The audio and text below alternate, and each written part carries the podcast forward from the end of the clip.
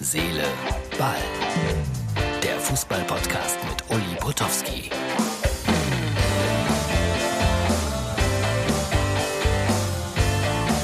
Hallo, liebe Herz, Seele, Ball-Freunde. Das ist die Ausgabe für Sonntag.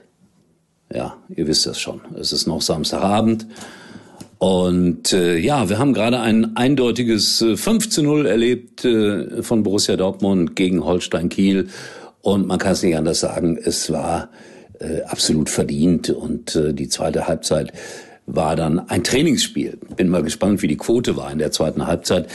Denn äh, selten wurde ein Trainingsspiel eine ganze Halbzeit lang am Samstagabend in der ARD übertragen. Aber so war es dann natürlich nach dem 5 zu 0.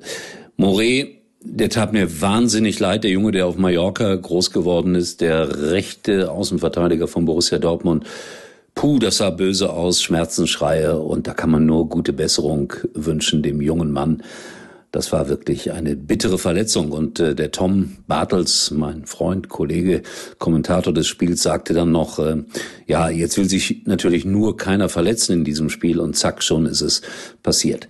Kein Vorwurf an Holstein Kiel, finde ich. Die kamen aus der Quarantäne, haben viele Rückschläge gehabt in letzter Zeit und mussten heute Abend einfach anerkennen, ohne Wenn und Aber, dass äh, die Qualität natürlich von Borussia Dortmund äh, deutlich höher war als die von Holstein Kiel. Wobei mir da in drei, vier Situationen Fabian Rehse ganz gut gefallen hat, der Linksaußen bei Holstein Kiel übrigens ausgebildet bei Schalke 04, einmal den Innenpfosten getroffen beim Stande von 13-0. Aber das wäre so ein Junge, den ich mir sehr egoistisch gedacht auf Schalke bald wieder vorstellen könnte. Aber er steigt ja vielleicht mit Holstein Kiel in die erste Liga auf und hätte dann keinen Grund nach Schalke zurückzugehen. Ja, Quoten, ich habe es gerade mal angesprochen, ist so ein Thema.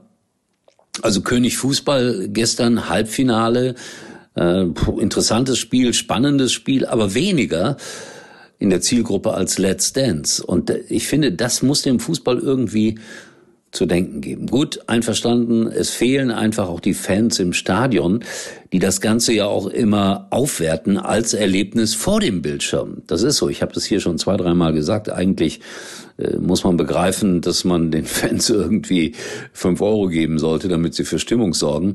Äh, die sind so wichtig für ein Fußballspiel, das ist unglaublich. Aber das ist natürlich ein blöder Vorschlag. Es ist ja dann auch die Wechselwirkung vielleicht.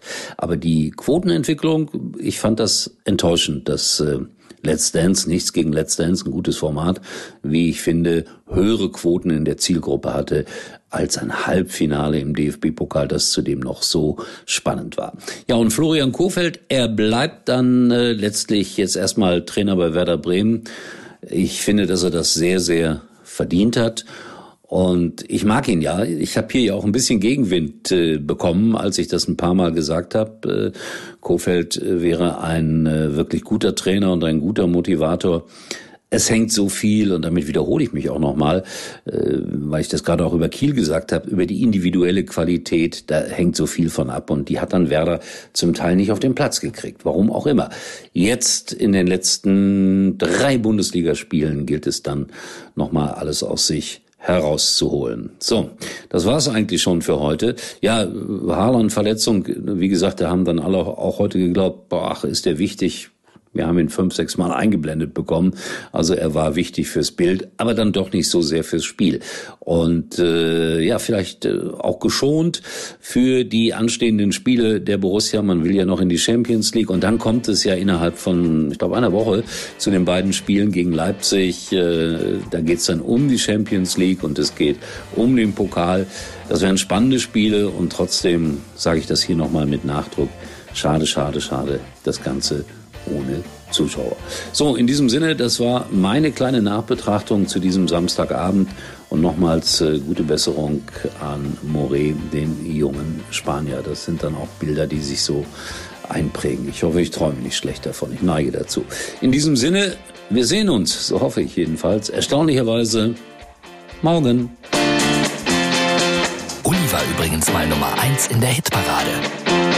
Eigentlich können Sie jetzt abschalten.